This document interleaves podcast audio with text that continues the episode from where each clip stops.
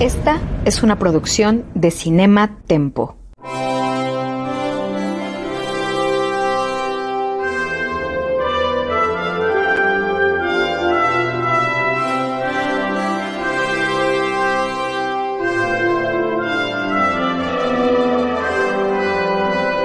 The Crown, episodio por episodio, con Charlie del Río y René Palacios. Yo soy Charlie del Río y les doy la más cordial bienvenida a un nuevo episodio de The Crown, episodio por episodio, bajo la producción de Jaime James Rosales y al lado de René Palacios Gaguín. Estimado René, qué gusto saludarte. Charlie, igualmente un privilegio como siempre poder acompañarte, poder compartir micrófonos y cámaras en este, pues en este ejercicio de análisis de esta serie.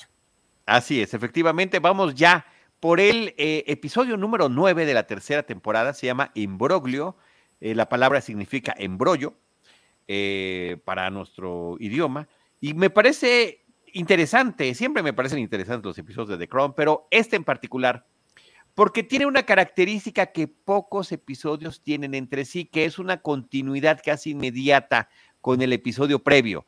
Siempre, claro, es la historia que va avanzando más o menos cronológicamente a lo largo de las temporadas que hemos visitado, pero también puede ser cada uno de estos episodios vistos de manera unitaria y no pasa nada. Creo que este también puede ser visto así, pero eh, visto eh, justo después del anterior, eh, podemos ver que la historia continúa inmediatamente. Estábamos ante los días finales, la enfermedad y, y posterior fallecimiento de quien fuese Enrique VIII, rey de Inglaterra y tío de la reina Isabel II. Y este episodio comienza justamente ya con el cuerpo, el ataúd, en un avión de la Fuerza Real Británica, llegando a su país de origen, de donde había sido exiliado a partir de que él abdicó al trono muchas décadas antes.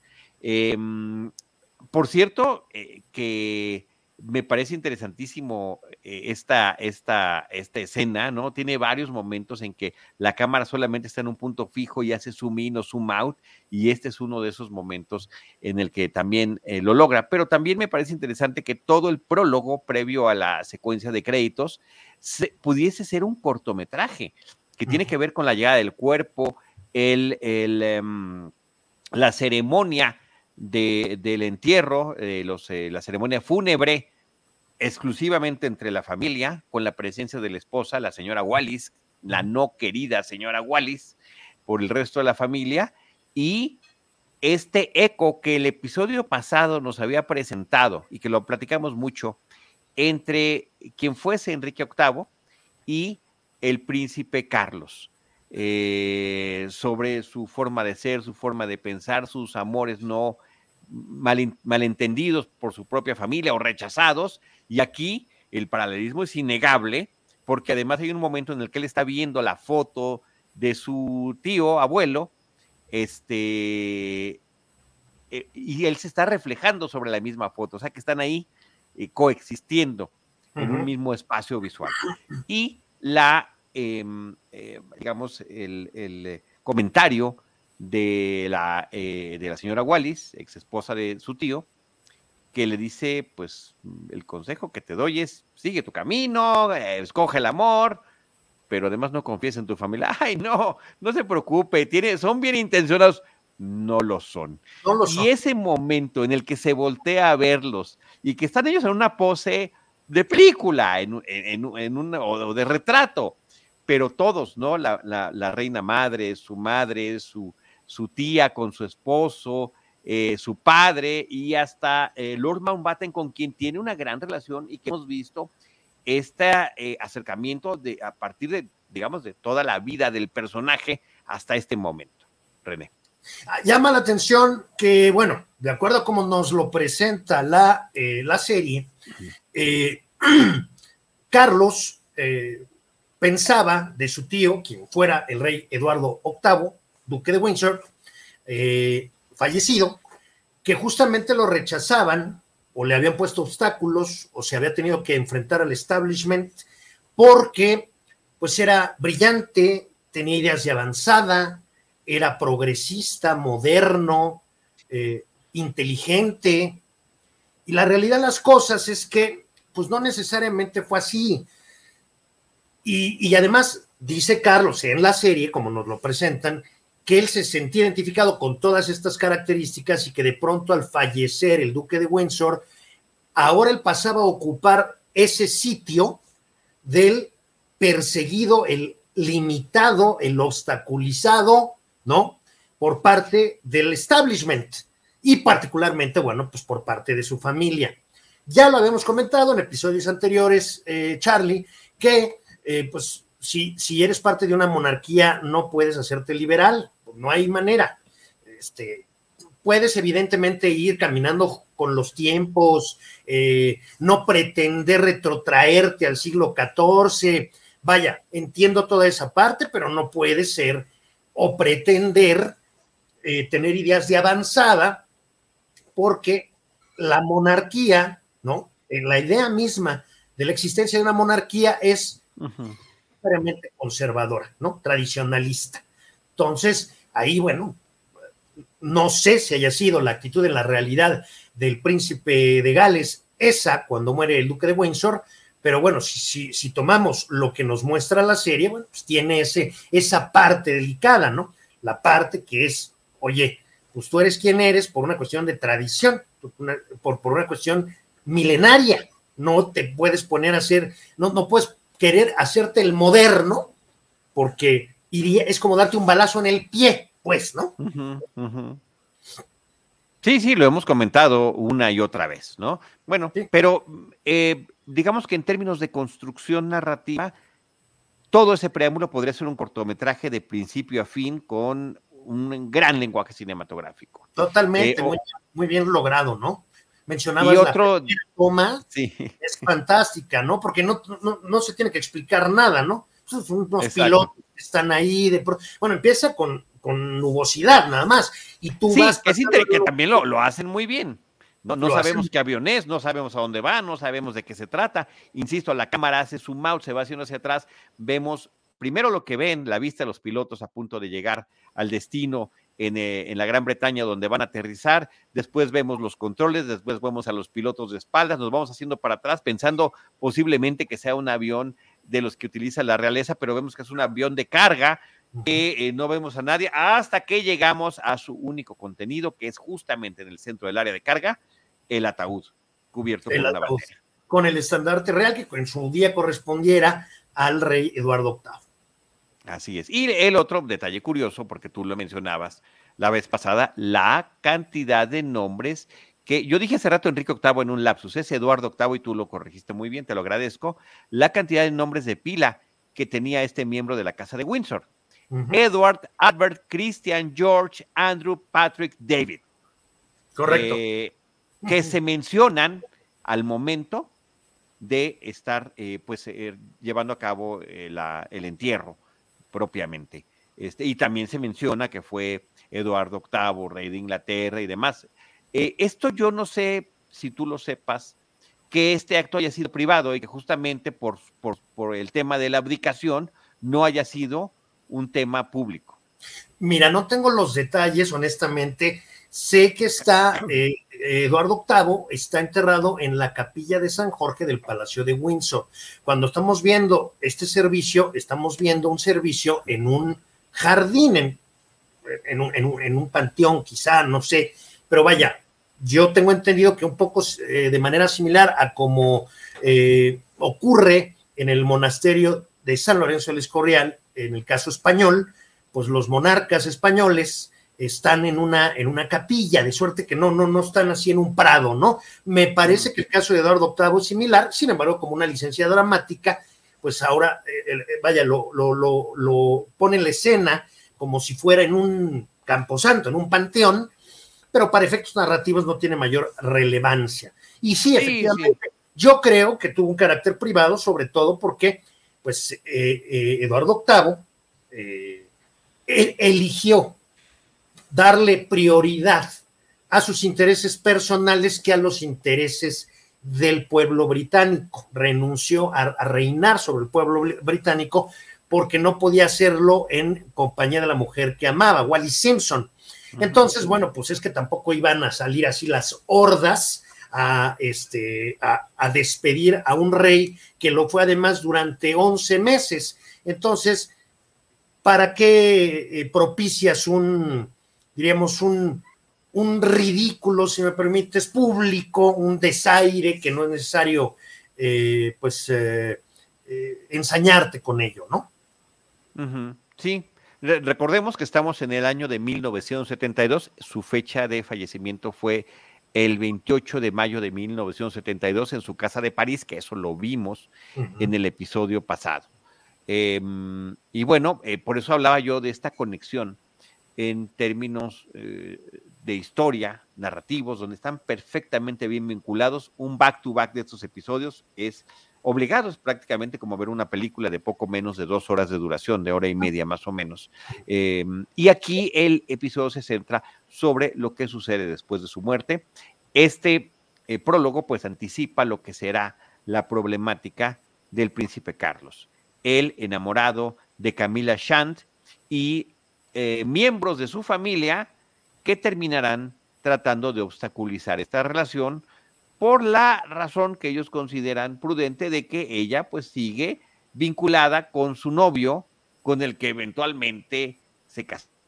Em, y pues eh, sí, el tío eh, Mountbatten había como propiciado un poco esta relación para que él se fogueara eh, en términos de relaciones amorosas y que pues em, se le quitara un poco esta timidez que él tenía, no pensando en que, como decimos en español y aquí en México, se clavara con, esta relación y quedara prendido, enamorado. Entonces, ese es el embrollo, ese es uno de los embrollos que nos presenta el episodio. El otro que también me resulta interesantísimo es el que eh, eh, aborda sobre una huelga de la industria minera, de los trabajadores mineros en la Gran Bretaña, eh, reclamando sus derechos por esa labor tan eh, difícil que tienen y que ganan menos que otros eh, trabajadores de otras industrias y de la importancia que significa el carbón para la electricidad y para el calor en, en, Europa, principalmente, por ejemplo, ¿no? que están ellos en la Gran Bretaña, por el tema de la calefacción de los hogares, acercándose hacia el invierno y las festividades navideñas. El primer ministro Heath, a quien vimos presentarse en el episodio pasado, pues eh, se pone eh, en, una suerte de, se pone hostil en la negociación, es, eh, no es intransigente, él no va a ceder un ápice, no quiere ceder ante las, ante las demandas de los mineros, inclusive tiene un plan para tratar de sortearlo, dice, bueno, nosotros, ellos están bloqueando nuestra reserva de carbón, pero nosotros ya la movimos, ella está en otro lado y esto nos va a durar ocho semanas, seguramente esto se va a acabar. Y pues resulta que no es así y que tienen que venir una serie de cortes de energía que afectan a todos, incluyendo al Palacio de Buckingham. Y que además terminaría por, por costarle el cargo al primer ministro Edward Heath eh, todo lo que se derivó a partir de la huelga de los mineros eh, y de todo este problema del carbón. Voy a intentar ser lo más breve que pueda porque sí creo eh, eh, creo pertinente contextualizar este asunto. En el año de 1973 tuvo lugar la guerra del Yom Kippur.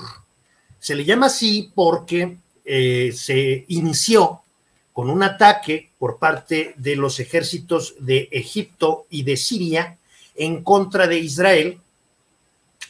Y este ataque se dio justamente el día del Yom Kippur, que es el día más importante del calendario litúrgico judío, el día del perdón, eh, buscando con ello, evidentemente, sorprender al, a los israelíes en ese momento, encabezados por quien fuera primera ministra, Golda Meir.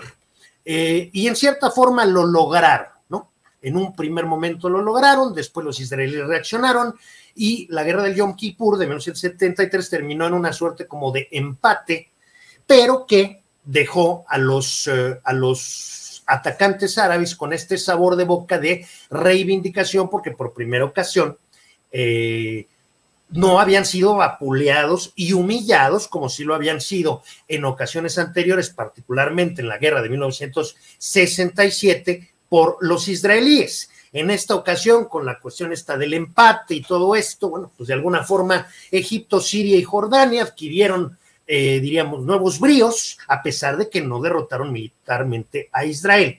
De manera contemporánea a este hecho, en el seno de una organización internacional que tiene sede en Viena, Austria, que es la Organización de Países Productores y Exportadores de Petróleo, eh, del cual forman parte muchos países árabes y musulmanes, eh, se hizo una suerte como de plan eh, destinado a reducir la producción petrolera con objeto de encarecer el petróleo al punto de poner en jaque a aquellos países que de una u otra manera apoyaron a Israel durante la guerra del Yom Kippur.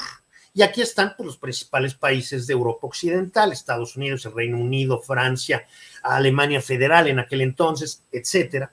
Y esto efectivamente sí causó un gravísimo problema. Eh, ¿Por qué? Porque el precio del petróleo se fue por las nubes, no había eh, combustible. Esto generó una escalada inflacionaria, un aumento sostenido de los precios en prácticamente todo el mundo occidental. Y es ahí en donde viene el problema con, con los trabajadores mineros, porque pues ellos que exigían un aumento salarial, porque sencillamente su capacidad de compra, su poder adquisitivo se había venido abajo por la terrible inflación que estaba azotando al mundo occidental, producto en gran medida por este boicot petrolero eh, emprendido por los países de la OPEP, y el gobierno británico de Edward Heath se negaba a aumentar los salarios porque los aumentos de salarios impactan en la inflación. O sea, si quieres combatir la inflación, pues evidentemente una estrategia no es la de aumentar los salarios porque entonces inicias una carrera de nunca acabar en donde pues aumenta los salarios, pero luego eso que aumentaste ya no alcanza, hay que aumentarlos otra vez, los precios siguen subiendo y es un cuento de nunca acabar. Ese es el meollo de eh, la crisis por la cual atravesó, eh, particularmente a partir de 1973 y recrudecida en 1974, el primer ministro conservador, o sea, perteneciente al partido Tory, Edward Heath, y efectivamente, como se muestra en el episodio de The Crown, causó apagones, racionamiento de energía, eh, las televisoras tenían que dejar de transmitir a una cierta hora para evitar que eh, pues se consumiera demasiada energía, se decretó la semana laboral de tres días, es decir, todos los comercios eh, y, e instalaciones no esenciales solamente podían abrir tres días por semana. Es decir, sí fue algo muy notorio que evidentemente generó muchísimo descontento en el seno de la población británica y que eh, eventualmente terminaría por eh, obligar a Edward Heath a abandonar el número 10 de Downing Street. Charlie. Ahora, eh, posiblemente aquí se trate, eh, como hemos visto en otras ocasiones de estas, ya mencionaste el término hace ratito, licencia dramática para acomodar los tiempos, porque la temporalidad de este episodio estaría limitada a 1972. Parte, eh, como mencioné hace ratito, de la reciente muerte del duque de Windsor, quien fuera Eduardo VIII, y culmina con el 25 aniversario de la boda real de la princesa eh, Isabel II, que eso sucede en octubre de 1972. De hecho, aquí estos acontecimientos que tú estás mencionando no aparecen, pero sí queda este preámbulo de lo fuerte, lo importante que resultará para el primer ministro Heath eh, recibir este golpe ante la opinión pública, ante eh, los trabajadores británicos, esta falta de apoyo este sindicato y la consecuente y evidente eh, y muy fuerte eh, mm, eh, impacto en las familias británicas. a tal grado que se menciona que era incluso peor que en algunos momentos de la Segunda Guerra Mundial. Y lo, lo fue, y no nada más en el Reino Unido, también en otros países del de, el mundo occidental. Es decir, era un golpe directo por parte de un grupo de países árabes que sabían que tenían a Occidente arrinconado porque pues eran los proveedores de petróleo y que con un boicot petrolero iban a meter a eh, Occidente en un problemón. Y esto pasó en Estados Unidos, pasó en Francia. Eh, de pronto surgió este, un dicho en el caso francés de no tenemos petróleo, pero tenemos ideas. O sea, sí tuvo una dimensión de, importancia eh, central en la historia económica del siglo XX, este boicot petrolero, y evidentemente sus ramificaciones son los, lo que estamos viendo en el caso británico, con esta exigencia de aumento de salarios por parte de los trabajadores de, eh, eh, particularmente de la industria minera, hay que decir, no había otros trabajadores que exigieran aumento de salarios porque pues hay que estar organizados, ¿no? Y el caso de, las famosas unions, eh, en el caso británico, particularmente el sindicato minero estaba muy bien organizado y sabían que tenían la capacidad de poner de rodillas al Estado británico y pues sí, sí lo pusieron de rodillas. Un poquito lo que sucede con el Sindicato eh, Nacional de Trabajadores de la Educación en México, un sindicato con más de un millón de agremiados, pues imagínate lo que, lo que puede hacer, ¿no? Digo, la coordinadora, o sea, la, la CENTE famosa, la Coordinadora Nacional de Trabajadores de la Educación, que tiene 80 mil miembros, la que no arma, imagínate lo que podría ser el sindicato. ¿No? Bueno, pues algo así sucedió con el sindicato de mineros, en el caso británico, y sí, cuando eventualmente termina el gobierno conservador de Edward Heath y vuelve a la jefatura del gobierno británico Harold Wilson, pues termina cediendo ante las exigencias de los trabajadores y bueno, pues ya a su manera, Harold Wilson fue capoteando, eh, digamos, la resaca de aquella crisis económica que pues evidentemente tardaría varios años en ser superada, ¿no? Ahora, curioso también que eh, lo que nos muestra la serie a través de estos eh, tiempos que vive la reina Isabel II, aquí ya vamos en más de dos décadas de su vida, ya hacia el final de la tercera temporada, pues es que, eh, contrario a lo que se pensaría de que posiblemente se llevara mejor con los primeros ministros conservadores que con los liberales, resulta, o al menos así lo presenta, una mejor relación con Harold Wilson a pesar de sus diferencias que con el propio Heath, que se supone que debería de representar las suyas. Totalmente, sí, bueno, y, si me permites un comentario sobre la cuestión que, que, abordaste en el sentido de licencia dramática, yo creo que está bastante bien manejado porque la distancia temporal entre unos acontecimientos y otros en lo que a la historia se refiere no es tan larga. No, son unos meses, son, meses. En fin, eh, y por otro lado, permite tejer narrativamente esta cuestión del el matrimonio, ¿no? Porque al final de cuentas está presente de una u otra forma en todas las historias que paralelamente nos... Eh, o la falta de matrimonio. O la falta de matrimonio. sería la del primer ministro, que se subraya. Bueno, hay una frase genial de, Felipe, el esposo de la reina, después de su primera reunión con él, dice, bueno, ¿qué te pareció? Pues es que pasó tal y tal cosa. Y me dice, lo que me pareció un poco duro es, lo que pasa es que él no sabe tratar con mujeres, ¿no? Y ya es él quien explica que él nunca se ha casado, que tuvo un primer amor, que no se animó y que pues eh, ha sido algo que se le ha recriminado de una u otra manera. Y él habla también sobre las bondades, lo vamos a poner entre comillas, o los beneficios, siguen estando ahí las comillas presentes, de tener líderes con familias, em, digamos, en la formación tradicional. El mundo está cambiando, pero todavía es una realidad que, pues si estás en una democracia electoral, como es el caso del Reino Unido, sí te sirve tener a tu esposa guapa, a tus hijitos encantadores, el perro, ¿verdad?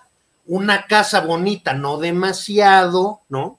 Para que se vea que, digo, eres una persona del pueblo, ¿no? este, y todos son felices. Eso sí, digamos, ahora, el mundo ha cambiado, ya no necesariamente esto es una regla que esté escrita sobre mármol, porque, bueno, ya de pronto, pues hay quienes ganan elecciones siendo unos casi abusadores, este, ¿no? Sexuales, estoy hablando evidentemente de Donald Trump, ¿no? Eh, personajes que claramente tienen, son muy licenciosos, digamos. Entonces ya, ya ha habido ejemplos en donde este asunto de la familia bonita, típica, el perrito y todo este asunto, no es, eh, no es algo indispensable. Pero digamos que sí, para ser primer ni del, propio, ni del propio respeto a las instituciones, ¿bien? por decir algo. Por supuesto. Ahora, sí, para ser primer ministro, sí, evidentemente, eh, estar casado y todo, se ve bien, es, es, es la realidad de la mayoría de, de tus eh, electores. Bueno, para hablar de la mayoría de tus electores, a lo mejor tendrías que estar casado y luego divorciado y luego vuelto a casar. Pero vaya, de que se ve bonito eso y te ayuda, se ve bonito. Sí, pero, pero a, al final sucedió y no pasó a mayores. Eh, eso no es lo que, para nada es lo que termina afectando eh, su, su paso como primer ministro, el que no, no haya estado casado. Son otro tipo de circunstancias y aquí nos presentan una en particular, René, que me llama mucho la atención y que es la negociación que se ve que tienen en, el número 10 de Downing Street, en esta mesa de trabajo que también hemos conocido a lo largo de eh, los episodios de esta serie de Crown, donde eh, reside y, y, y, trabaja el primer ministro, y en este caso siempre junto a su eh, gabinete, a sus lados, él al centro, y al frente la persona o grupo con el que está negociando, que puede ser, como vemos aquí, los del sindicato minero o como hemos visto en otros episodios, con la gente que se encarga de los asuntos de la realeza. Eh, o sea, eh, hay de todo, ¿no? Y aquí pues está el, el del sindicato minero que, que, empieza, la verdad que pues, también con esta agresión pasiva, ¿no? Uh -huh. Ah, entiendo, primer ministro, que usted toca el órgano, ¿verdad? Sí, y también el piano. Válgame, qué dedos tan elegantes y tan, tan delicados tiene usted. Pero mire, este es un pedazo de carbón. A ver, tóquelo, siéntalo, huélalo. Esto es con lo que trabajan nuestros obreros mineros, bajo la tierra, sin ver la luz del sol, arriesgando su vida. Todo cierto, ¿eh?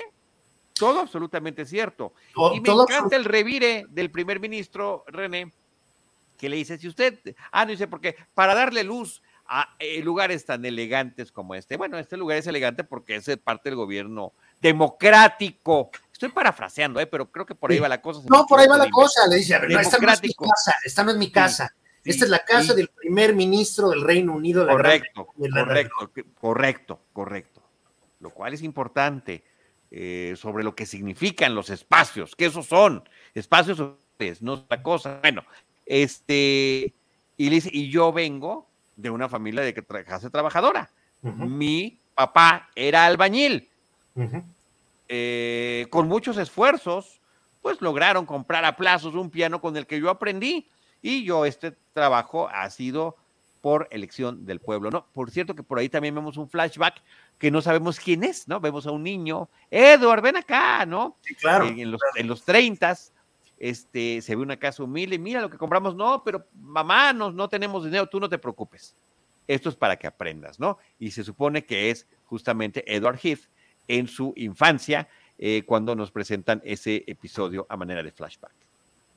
Ahora, curioso eh, lo que menciona el, el, minero, porque bueno, a ver, la idea del número 10 de Downing Street, perdóname Charlie, pero es una idea que lo que quiere proyectar es austeridad.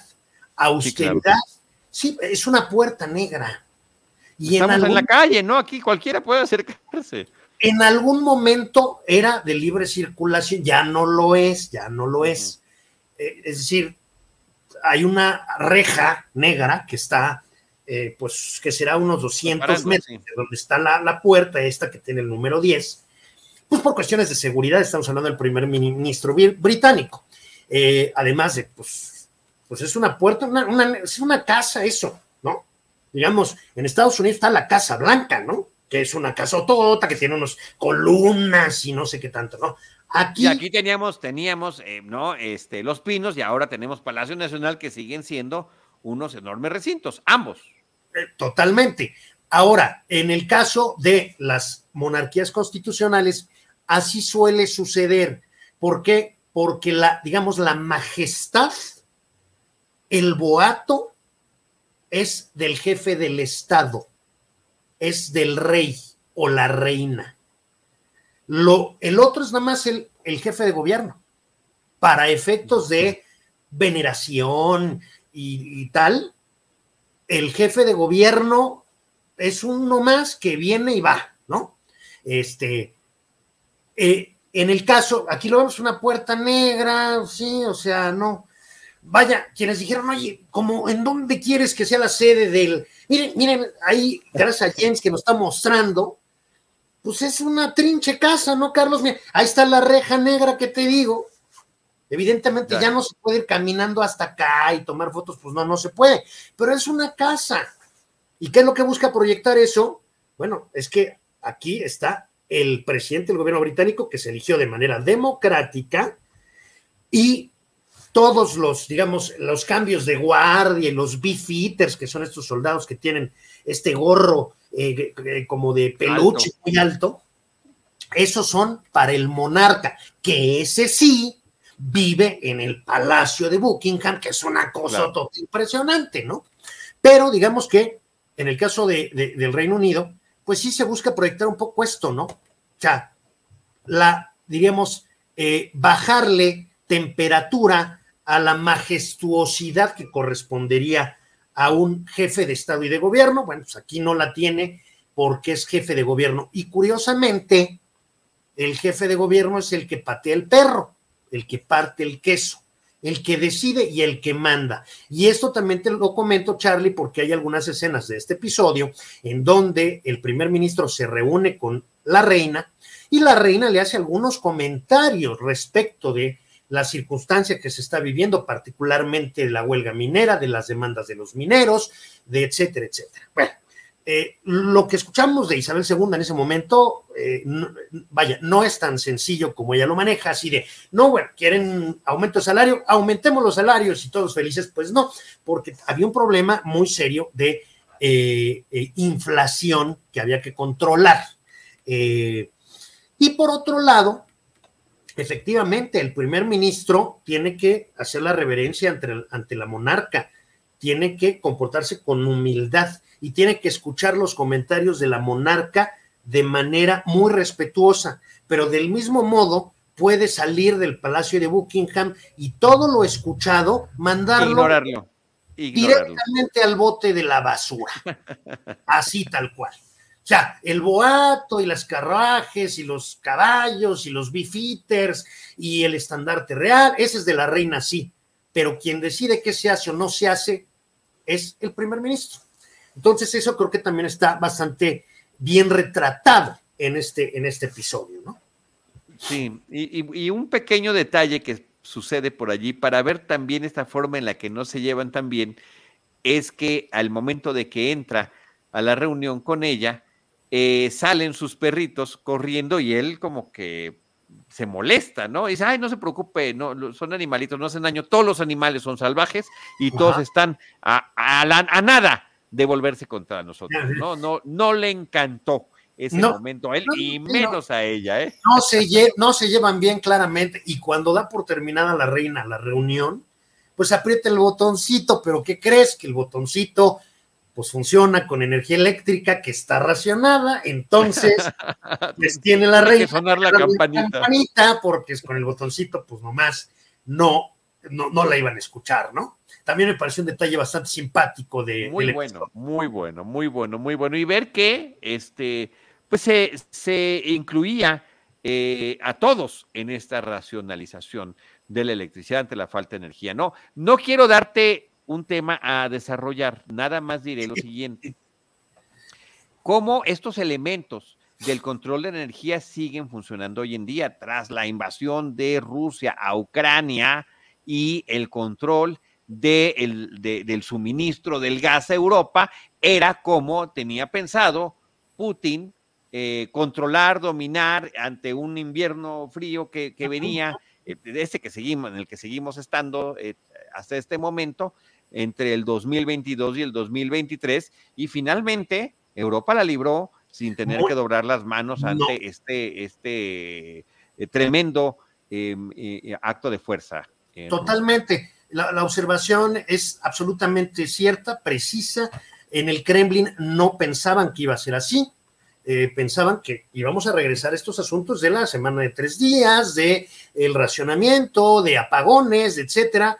No, Incluso el precio, digamos, de, los combustibles no llegó a los niveles que se pensaba que iba a llegar. Estoy hablando de Europa, ¿no? Eh, y efectivamente, bueno, pues eh, eh, los tiempos han cambiado, ¿no? También hay otras fuentes de energía, han cambiado ciertos hábitos también, o sea, porque el, teletrabajo hizo que se gastara, estaba viendo yo cálculos, 10% menos de energía que lo que se gastaba antes de la pandemia. Después de la pandemia, la reducción de consumo de energía está entre el 7 y el 10%, porque ciertas prácticas que fueron necesario establecer en la pandemia continuaron después de la pandemia, particularmente lo que tiene que ver con el teletrabajo. Bueno, aquí estamos tú y yo haciendo este podcast en línea eh, a partir de la experiencia que nos dejó eso y que nos ha funcionado muy bien, además, para tener mayor continuidad. Eh, sí estás mencionando lo que ha cambiado, pero yo quería resaltar lo que no ha cambiado, que son el tipo de eh, elementos que se pueden utilizar en una negociación de todo tipo, bélica, invasiva, sindical, laboral, gubernamental, etcétera, ¿no? Ahí están esos elementos y creo que podemos, aunque estemos hablando de hechos que sucedieron, en este caso hace 50 años a través de este episodio de The Crown, estamos eh, ante situaciones que pueden ser eh, a seguir haciendo eco hoy en día, ¿no? Bueno, nos vamos con otra historia, René, que tiene que ver con todo lo que eh, está sucediendo con el príncipe Carlos. Lo mandan a, Dartmouth, a esta escuela naval, para un curso de unas cuantas semanas, que son intensivos y que pues son físicos, atletos, eh, eh, intelectuales, eh, y él, pues todo ese tiempo está con esta ensoñación con su que mira Camila Shana, quien le había mencionado a la tía Wallis, pues que era el amor de su vida, ¿no?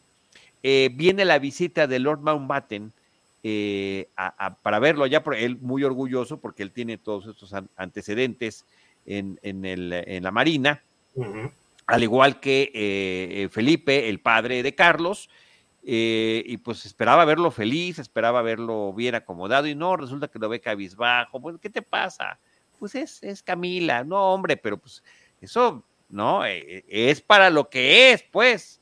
No, estoy enamorado y bueno, entonces pone una cara que es sensacional la expresión. Sentía que hasta le iba a explotar la vena de la frente cuando está escuchando a Carlos, ¿no? Así, ¡ah! ¿Qué te pasa?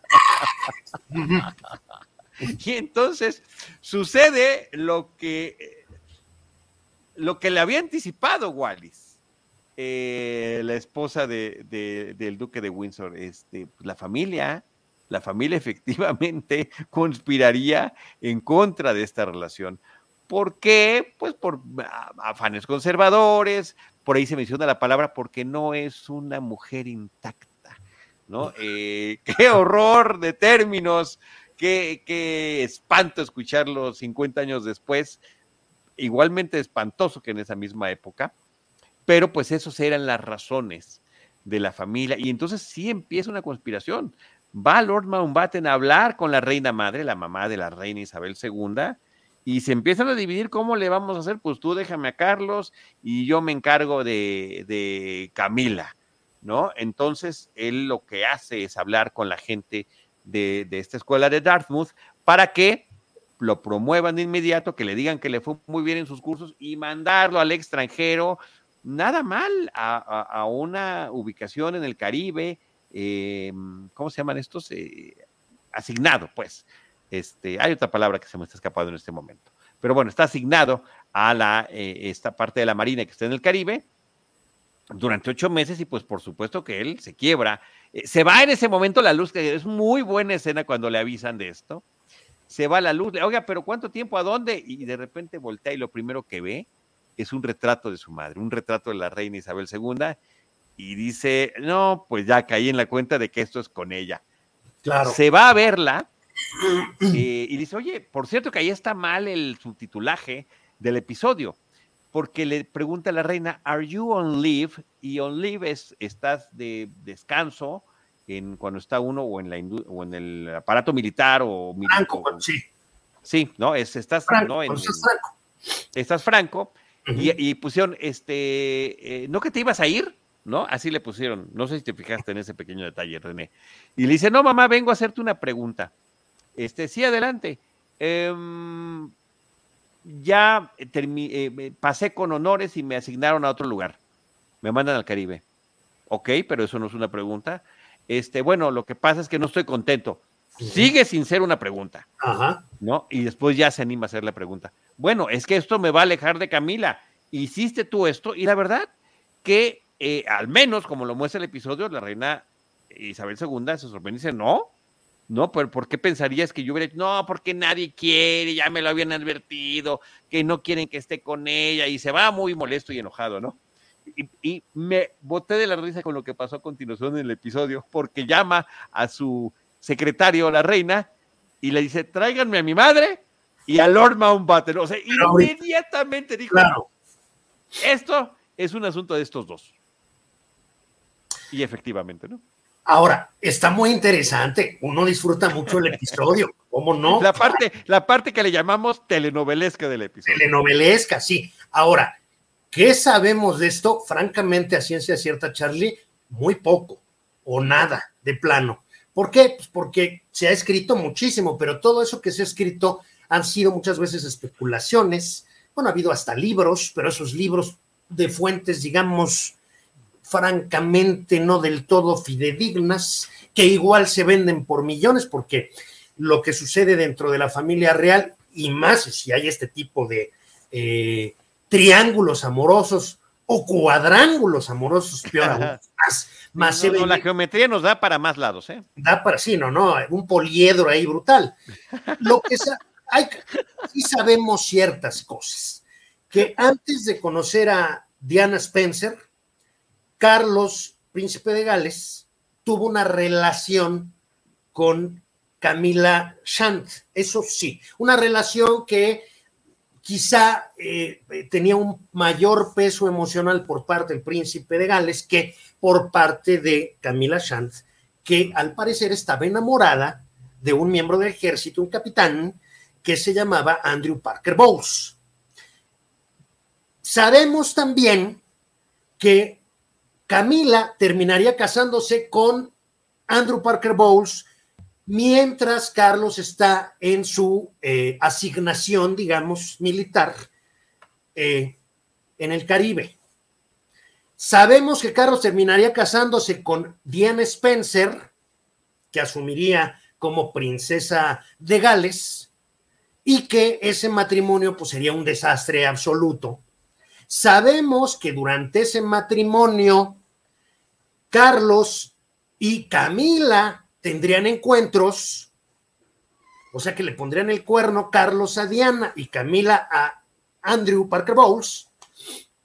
Y sabemos que después Carlos se divorciaría de Diana, se separaría y se divorciaría de Diana y que eventualmente mucho tiempo después se terminaría casando con Camila Parker Bowles, que por cierto, pues es la reina consorte hoy por hoy. Y de- asumiendo el trono él, sí, sí, sí. Sí, eso- Pero eso- bueno, eh, a ver, está- estás, estás resumiendo lo que pasó en las siguientes cinco décadas. Sí, es que es, es lo que sabemos. Lo demás de que si, digamos, la reina madre Isabel se llama también, eh, quien fuera esposa de Jorge VI, urdiera junto con Lord Mountbatten y que vamos a mandarlo para acá y a lo mejor la reina Isabel no estaba al tanto de, de este complot o Es mera especulación y es Es- parte de la parte, es parte del- de la formación eh, de ficción de Totalmente. que es válido y además está muy sabroso, está muy interesante, porque la princesa, la princesa Ana andaba ahí metida. Es exacto, exacto. Es que para, poner, para po- ponerle sabor a esta parte telenovelesca, pues la reina los llama y ellos le dicen, bueno, pues sí, sí lo hicimos, pero ¿qué crees? Lo hicimos con razón. ¿Por qué? Pues déjame te cuento. Y no vemos lo que le cuentan a la siguiente escena en tinieblas, además que todavía eso le da otro aire que sea todo a la luz de las velas. Llaman eh, a la princesa Ana, que además ya habíamos visto en el episodio pasado que Ana había sido mm, pareja sexual de Andrew Parker Bowles, mientras Andrew Parker Bowles era novio de Camila Shan y mientras Camila Shan también andaba en sus eh, quereres, como Sí. decimos también en español, con el príncipe Carlos. Ahora y que sí. inclusive habían hablado, habían hablado Carlos y Ana como hermanos, oye, vamos a ponernos de acuerdo, nada más, qué bueno que están, eh, que estamos jugando con ellos, pero se- seamos nosotros jugando con ellos y no ellos jugando con nosotros. Quien tenía una claridad, al menos como lo presentan en estos dos episodios, es Ana. que ella simple dice, sí, me está usando para darle celos a su novia, perfecto. Yo me estoy divirtiendo a todo dar porque desde que era niño, este me gustaba. Desde que era niña, este me gustaba. Es que fíjate, manita, que fíjate Exacto. que resulta que parece que Camila estaba enamorada de Andrew Parker Bowles y Andrew Parker Bowles estaba teniendo sus aferes con la princesa Ana. Y entonces Camila, enojada, pues se enreda con Carlos para darle picones a Andrew Parker Bowles. Pero su verdadero amor era Andrew Parker Bowles. Pero Carlos comenzó a enamorarse de Camila. Ana, la verdad es que, pues, ni, ni, ni fu ni fa. Bueno, la realidad de cómo fue todo este asunto me parece que es imposible de determinar, pero de que le pone saborcito a la historia, le pone saborcito a la historia, ¿no? Absolutamente, absolutamente. Y bueno, ella, eh, sin tapujos, cuando eh, llega y... Ah, bueno, pero aparte de otra parte, ya le habíamos hablado también musicalmente, este episodio nos adentra en esta década de los setentas. Eh, ya habíamos hablado de una canción de Bali y de Four Seasons la vez pasada. En esta ocasión es ni más ni menos que el grandioso David Bowie con Starman, que es lo que ella está escuchando en su coche mientras llega al Palacio Real porque la llamaron eh, no sabía ya para qué, y todavía va tarareando la canción mientras va caminando eh, con los mayordomos que llevan las velas, ¿no? Bueno, se encuentra con la familia y dicen, oye, ¿qué está pasando? Pues sí, pasó esto. Este, yo sé que ella sigue su relación con Andrew, ¿y cómo sabes eso? Digamos que lo sé, digamos que lo sé por una relación que yo tuve con él, pero bueno, este, yo sabía en lo que me estaba metiendo. Y pues sí, ahí dicen, yo me quería divertir. Sí, sí, sí. Un poco la reina madre y la reina así espero no haberlos horrorizado mucho. Ah. sí, bueno. Y este, pues ahí, ahí, digamos que la reina Isabel II dice, bueno, yo no urdí esto, pero pues estoy de acuerdo, ¿no? ¿Y cómo le vamos a hacer para separar a esos dos? Y finalmente se cumple todo lo que habían previsto, ¿no? El hecho de que lo manden al príncipe Carlos al Caribe durante ocho meses y que simultáneamente, de manera paralela, la reina madre, que también se llama Isabel, como ya mencionaste, la mamá de la reina Isabel II, habla con la familia de Camila Shand y con la familia de Parker Bowles y dicen, oigan, ya que se formalice el asunto entre esos dos, ¿no? Inclusive Jaime Rosales, el productor, para quienes nos ven en video a través de Spotify o de YouTube, nos puso una fotografía eh, de la boda, una fotografía de la vida real, de la boda entre Camila Shandy y Parker Bowles. En ese momento ya era Camila Parker Bowles, que es como la conocimos para efectos de los escándalos mediáticos e internacionales eh, algunas décadas después. Que eso sí lo sabemos, sabemos que a, a, esa boda, que por cierto se llevó a cabo por el rito católico, no por el rito anglicano, asistieron la princesa Ana y la reina madre la reina Isabel, por la reina madre, la que fue la mamá de la reina Isabel II, la que fuera esposa de, eh, el rey Jorge VI, reina consorte de Inglaterra. Sí asistieron a esa unión entre Camila Parker Bowles, eh, bueno, ya Camila Parker Bowles y Andrew Parker Bowles. Ahora, sí llama la atención cómo terminaría en el larguísimo plazo saliéndoles la jugada. claro qué bárbaro, pues es como un gol, un, autogol con la mano del portero, ¿no? O sea, peor no, pudo salir, ¿no? Si les pusieras a estos personajes un video de la realidad hoy por hoy, pues les da un infarto o algo, ¿no? Porque, pues francamente, digamos. Sí, sí, sí, no, todos sus esfuerzos infructuosos. Totalmente. Eh, y además con un costo altísimo para la, la, corona inglesa que todavía se está pagando. Hay algunos países de, del Caribe que eh, pues están pidiendo mudar eh, a, diríamos, de monarquía constitucional a república parlamentaria, pues porque no les, no les cae simpático que su jefe de Estado sea Carlos III. Algo similar ocurrió en Australia, en donde si bien en las monedas de los dólares australianos seguirá, o más bien empezará a aparecer el perfil de Carlos III de Inglaterra, bueno, pues en el billete de 5 dólares australianos ya no va a aparecer eh, la figura del monarca. Eh, antes estaba Isabel II, ahora no, pues porque no les cae del todo bien. Y si no les cae del todo bien, fue por todo el drama que veremos más adelante a lo largo de la serie, que tuvo que ver con Diana de Gales, con Diana Spencer, su gran carisma, su muy poderoso contacto con el público y su particular drama personal al verse, pues, diría yo, no, no maltratada, porque estamos en épocas en donde hay que ser muy, muy cuidadosos con las palabras, sino al haber sido víctima del desamor, eh, producto de que Carlos, pues quería, eh, digamos, la dueña del corazón de Carlos era otra mujer, todo lo cual terminaría trágicamente martirizando a Diana en el puente del alma en París, con las consecuencias que Charlie, tú y yo conocemos. Ahora, al haber escogido a Diana, que todo el mundo le encantaba, ¿no? Esa pareja, qué bonito se ven. De pronto a mí sí, sí se me ocurre que es un poco como, como tener a Pavarotti y decirle, don Luciano, usted incuestionablemente es el mejor tenor del planeta, pero no cante Granada. Esa es de Plácido Domingo, si usted la canta va a ser el ridículo, porque no sabe ni pronunciar. Y lo mismo decirle a Plácido Domingo, Plácido, eres un tenor brutal, el mejor intérprete de, de ópera, todo lo que quieras, no cantes Nessun Dorma. Ese es de Luciano. Y si tú cantas Nessun Dorma, nada más te vas a quemar.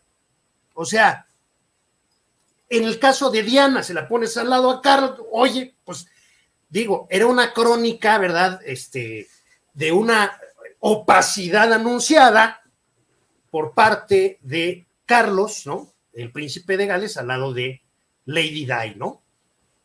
Sí, pues bueno, eso ya lo, inclusive se verá eh, en, episodios y temporadas posteriores. Por lo pronto, este episodio concluye con el evento del 25 aniversario de la boda real de la reina Isabel II y Felipe en el eh, Palacio de Balmoral, eh, con este discurso que ya se sabía que, ah, porque así lo mencionaron en algún momento del episodio, que lo iba a redactar la propia reina, hablando de la importancia del matrimonio y cómo pondré un ejemplo cinematográfico, como al final del Padrino, mientras está sucediendo este evento social y religioso, eh, simultáneamente vemos algunas de las reacciones, vemos, eh, como nos puso en la portada de este episodio, Jaime Rosales, nuestro productor, a Carlos en el Caribe llorando en la soledad, desoladamente porque pues supo que finalmente Camila se casaría con Parker Bowles y ella misma se lo diría telefónicamente, ¿no? Es que, pues sí, sí, me enamoré de ti, pero pues ves que hasta acá, pero bueno, pero tú, sí, bien padre contigo, pero yo me quedo acá, ¿no? Al final de cuentas. Eh, digamos las consecuencias de esto. Y por otro lado, para meter el drama y meter también la música clásica propia de esos montajes cinematográficos, estamos viendo a Edward Heath, el primer ministro, tocando Claro de Luna de Beethoven, eh, que es lo que se escucha de fondo, también en la soledad, también en la oscuridad, también a la luz de las velas, mientras la reina está haciendo su discurso, ¿no? Eh, estos personajes que, quedaron en este embrollo, en el imbroglio del título del episodio y que no pudieron salir de él. Aún Edward Heath solo, porque ahí también se subraya la falta del matrimonio, ¿no? Veíamos a otros primeros ministros eh, en esta misma serie cómo en algún momento pues platicaban en la intimidad con sus respectivas esposas, pues aquí no hay con quién platicar, nada más te toca tocar el piano. Eh, en lo que respecta a esta situación política, económica que vimos y que fue, digamos, tan grave como se nos muestra en este episodio, como te comentaba Charlie, efectivamente, eh, Edward Heath tendría que abandonar la jefatura del gobierno británico y, no solamente eso, sino también la jefatura del Partido Conservador, en virtud de que perdió las elecciones celebradas en 1974 y las perdió fundamentalmente pues por todo el problema que se generó con las negociaciones infructuosas por la huelga de los trabajadores mineros. Ahora es curioso porque en este sistema parlamentario inglés quien es el líder del partido, es elegido por los parlamentarios y por los militantes del partido, obviamente los parlamentarios del partido. Entonces, una primera batalla que tienes que ganar es que tu, diríamos, tu tribu política te elija como líder. Y la segunda batalla que tienes que ganar es la electoral, en donde participan los ciudadanos británicos, militantes o no de cualquier partido, en donde tienes que lograr que el partido que tú lideras obtenga ma la mayor cantidad de escaños posibles. Uh -huh. Digamos que Edward Heath pierde el poder cuando pierde, la, pierde las elecciones, o sea, se convierte no en el partido más votado, sino en el segundo partido más votado, porque el partido más votado es el Partido Laborista, en ese entonces encabezado por Harold Wilson, que ya había sido primer ministro. Y entonces eh, hay una circunstancia relativamente anómala porque el sistema político británico como el sistema político estadounidense, siendo uno presidencial y el otro parlamentario, son sistemas bipartidistas. Hay fundamentalmente dos partidos. Eh, es el Partido Laborista y el Partido Conservador en el caso británico y el Partido Republicano y el Partido Demócrata en el caso estadounidense. Sin embargo, sí hay otros partidos pequeños que de pronto pueden tener representación parlamentaria una representación residual, una representación, pues mira, ¿te acuerdas de, de, del capítulo donde vimos que, que Carlos eh, fue enviado a Gales para aprender galés eh, y, y, que su profesor de galés era vicepresidente de una organización nacionalista galesa? Sí, sí, sí. Bueno, esa organización tiene hoy por hoy varios representantes en la Cámara de los Comunes. O sea, cuatro, tres, en una cosa de 540 miembros realmente es, es eh, eh, testimonial. Lo que ocurrió en este caso fue que Harold Wilson tuvo que gobernar en minoría, porque aunque había obtenido más escaños el Partido Laborista que el Partido Conservador, no había obtenido la cantidad de escaños necesaria para superar la mitad más uno de los miembros del Parlamento. Entonces, esto lo menciono, pues porque es un caso curioso eh, eh, del inicio del segundo gobierno de Harold Wilson como primer ministro. Esto quedaría remediado en unas elecciones que se celebrarían meses después, elecciones extraordinarias, en donde el Partido Laborista ya obtuvo los escaños necesarios para poder gobernar con mayoría absoluta en el Parlamento británico. Entonces así fue como terminó tristemente el gobierno de Edward Heath, que eh, esto no pasó desapercibido, lo, lo, que voy a decir a continuación, desde luego en los medios, aunque nunca quedó del todo esclarecido, pero fu fue acusado de pederastia eh, este personaje, Edward, Edward eh, que bueno, pues así terminó su paso por el gobierno británico, Charlie. Bueno, su paso por la serie de Crown todavía no ha concluido, ya que todavía eh, como personaje aparecerá en el próximo episodio. Y aquí me está haciendo una precisión nuestro productor Jaime Rosales y me dice, Claro de Luna es de Debussy. Eh, sí, pero también hay un Claro de Luna de Beethoven, que es la que se toca en este episodio. Eh, la sonata número 14 de Beethoven también es conocida como Claro de Luna, Moonlight, y es justamente la que está en este episodio. La de Debussy es parte de una suite que se llama Bergamasque, que, eh, que también es muy conocida, ¿no? Pero bueno, en este caso en particular es la de Beethoven la que está tocando el eh, primer ministro Edward Heath, mientras estamos viendo los acontecimientos finales del episodio. Y ya nada más para concluir, eh, querido René, resaltar las participaciones actorales, ¿no? Michael Maloney es el que interpreta a Edward Heath en estos dos episodios últimos que hemos platicado, aparecerá todavía en el décimo episodio de la temporada número 3. Eh, y creo, y vuelvo a subrayar, que Josh O'Connor, como el príncipe Carlos, de los diferentes actores que estarán interpretando a Carlos en, en esta serie, me parece los más relevantes, el, el que le da, eh, le imprime mucho sentimiento a su personaje a la vez de copiar los manerismos del personaje de la vida real, ¿no? Me parece Totalmente. que eso eso está interesante comentarlo, ¿no? Erin Doherty como la princesa Ana, digo de los personajes que tuvieron una relevancia en este episodio, y de nueva cuenta, eh, Emerald Fennel, la actriz, guionista y directora cinematográfica, como Camila Chant, que lo hace sensacional, y Geraldine Chaplin como Wally Simpson en la escena inicial de la boda del el prólogo de este episodio.